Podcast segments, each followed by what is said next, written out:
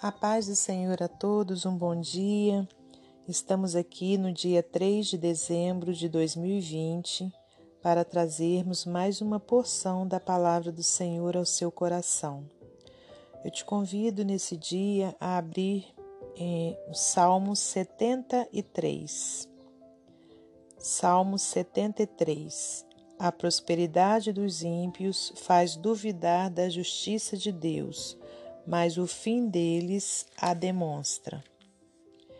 Verdadeiramente bom é Deus para com Israel, para com os limpos de coração. Quanto a mim, os meus pés quase se desviaram, pouco faltou para que escorregassem os meus passos, pois eu tinha inveja dos soberbos ao ver a prosperidade dos ímpios. Porque não há apertos na sua morte, mas firme está a sua força. Não se acham em trabalhos como outra gente, nem são afligidos como outros homens. Pelo que a soberba os cerca como um colar, vestem-se de violência como de um adorno. Os olhos deles estão inchados de gordura, superabundam as imaginações do seu coração. São corrompidos e tratam maliciosamente de opressão, falam arrogantemente Erguem a sua boca contra os céus e a sua língua percorre a terra, pelo que o seu povo volta aqui e águas de copo cheio se lhes espremem. E dizem: Como o sabe Deus? Ou há conhecimento no Altíssimo? Eis que estes são ímpios, e todavia estão sempre em segurança, e se lhes aumentam as riquezas. Na verdade, que em vão tenho purificado o meu coração e lavado as minhas mãos na inocência, pois todo dia tenho sido afligido e castigado cada manhã. Se eu dissesse, também falarei assim, eis que ofenderia a geração de teus filhos.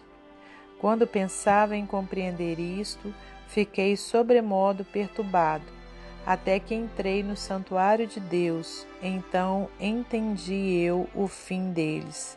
Certamente tu os pusestes em lugares escorregadios, tu os lanças em destruição.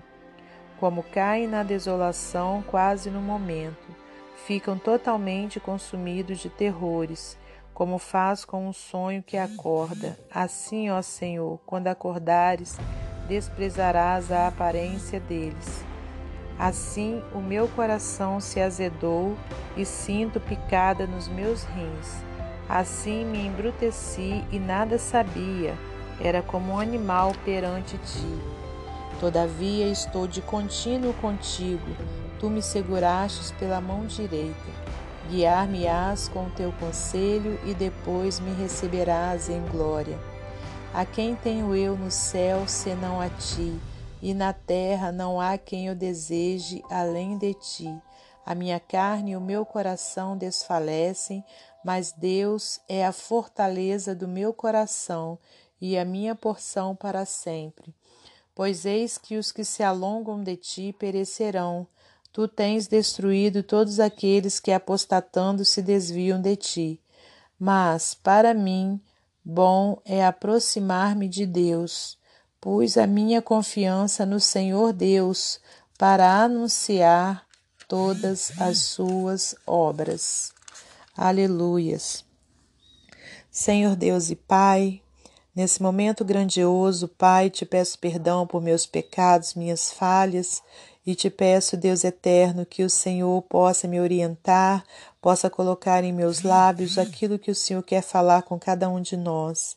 Repreenda toda ação do mal contra a nossa vida, contra a nossa família. Pai querido, eu te peço, meu Deus, que o Senhor guarde os nossos familiares, guarde a nossa vida do mal. Repreenda o coronavírus, Deus. Em nome de Jesus, dá sabedoria à medicina, Pai, para que uma vacina venha, meu Deus, para poder meu Deus, nos livrar desse mal em nome de Jesus. Sabemos que toda sabedoria vem do Senhor. Pai amado, agradeço a Ti por mais essa oportunidade, Pai, que o Senhor tem nos dado. Agradeço a Ti por, por mais esse dia de vida, por nossa salvação, em nome de Jesus. Amém.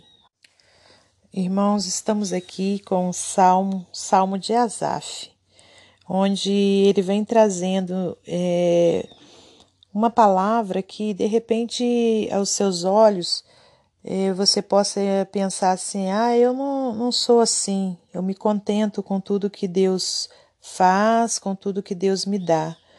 Mas que bom, irmão, né? Que bom, irmã, que você pensa assim. Né? Glórias a Deus, eu também tenho esse sentimento dentro de mim que tudo que Deus faz é bom, tudo que Deus faz é maravilhoso e Ele é, sabe o que faz. Mas a gente também sabe que é, nem todos são iguais, né? É, cada um de nós, seres humanos, né, temos vivências diferentes, né, experiências diferentes, traumas né, que muitas vezes trazem né, no, no, na sua vida e que acaba fazendo essa observação aqui que o salmista deixou, né, onde diz: olha, é, no versículo 2: Quanto a mim, os meus pés quase que se desviaram, pouco faltou para que escorregassem os meus passos pois eu tinha inveja dos soberbos ao ver a prosperidade dos ímpios. Então, muitas pessoas, meus amados irmãos, né, têm isso dentro de si. Poxa, eu sou servo de Deus, eu faço a obra de Deus e Fulano não faz nada e ele é rico, e Fulano é, vive pecando contra o Senhor e ele só é, fica alcançando benefícios, né? Tem isso dentro de si. Mas, irmãos, é, esse tipo de sentimento, né, o salmista teve, mas glórias a Deus, ao final, né, eu creio, né, de, de, da sua análise aqui, ao final da sua, né, eu não sei o tempo de vida que ele teve, né, não sei se foi ao final de sua vida ou no meio do caminho, né, onde ele é, teve a certeza, né, de que é, tudo que Deus faz é bom. E até mesmo a permissão, né, de nós servos dele observarmos, né, é, o que o ímpio tem e não sentir inveja e não sentir desejo, né, de ter a mesma coisa. Deus, na sua infinita sabedoria, aleluias. É, ele permitiu até mesmo que o salmista escrevesse isso aqui para nós, para que nós pudéssemos também ter essa certeza do que está escrito aqui no versículo 1. Verdadeiramente bom é Deus para com Israel, para com os limpos de coração. E aí, meus amados irmãos, ele veio narrando qual é o benefício que tem você ser um servo de Deus? Se o seu benefício é você ter coisas materiais, né, que é o que os ímpios buscam, né, é, prazeres da carne, prazeres né, é, seculares, vamos dizer assim, a, é, a busca desenfreada de dinheiro, busca desenfreada de poder, busca desenfreada né, de, de prazeres mundanos, ou se a maior riqueza é você ter a paz de Jesus em seu coração, aleluias, é você não ter aperto na sua morte, conforme a gente leu aqui no versículo 4, olha, porque não há. Não, perdão, aqui está falando do ímpio, né? É, deixa, eu, deixa eu chegar aqui no versículo onde vai falar daquele que não é ímpio, né? daquele que é, é puro de coração, daquele que é servo do Senhor. É, louvado seja Deus. Aqui, olha, deixa eu achar aqui. Versículo 16. Olha só o que, o que o salmista fala. Primeiro ele fez uma análise né, de como que é a vida do ímpio, né? Que até mesmo é, não tem aperto na sua morte, né? Porque muitos têm dinheiro, né, irmãos, para pagar médico, para pagar hospital, né, e tudo mais. Mas aí ele foi refletindo, né, em tudo que ele via do ímpio. Só que glória a Deus, né, chegou o ponto dele entender. Olha só o que aconteceu. Versículo 16: Quando pensava em compreender isso, fiquei sobremodo perturbado.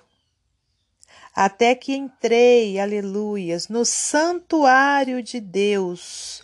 Então entendi eu o fim deles. Glórias a Deus. Você tem entrado no santuário de Deus, meu amado irmão? Como é nós entrarmos no santuário de Deus?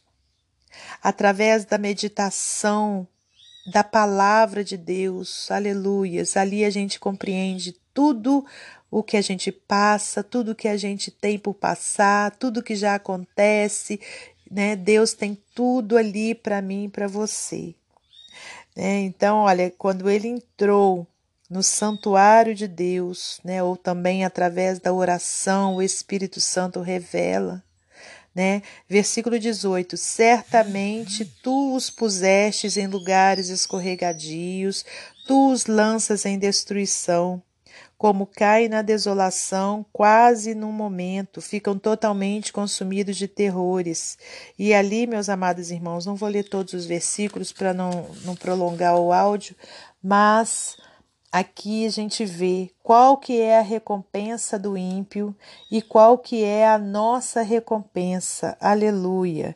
E aí o salmista fala, olha, no versículo 25: A quem tenho eu no céu senão a ti?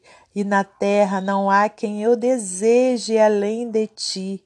Aleluias. Né? Ele, ele então teve esse entendimento, irmãos, que o que nós precisamos mais desejar é, é o que? É termos o Senhor, a presença né, do nosso Criador na nossa vida né? Porque de que adianta todas as riquezas do mundo, né, se a gente não tem a paz que excede todo entendimento que só existe em Jesus Cristo, se nós não temos o que a certeza da nossa salvação, se nós não temos o que o refúgio, aleluia, e a fortaleza do nosso Deus.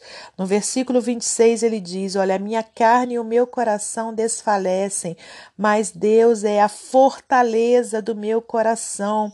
E a minha porção para sempre. Pois eis que os que se alongam de ti perecerão.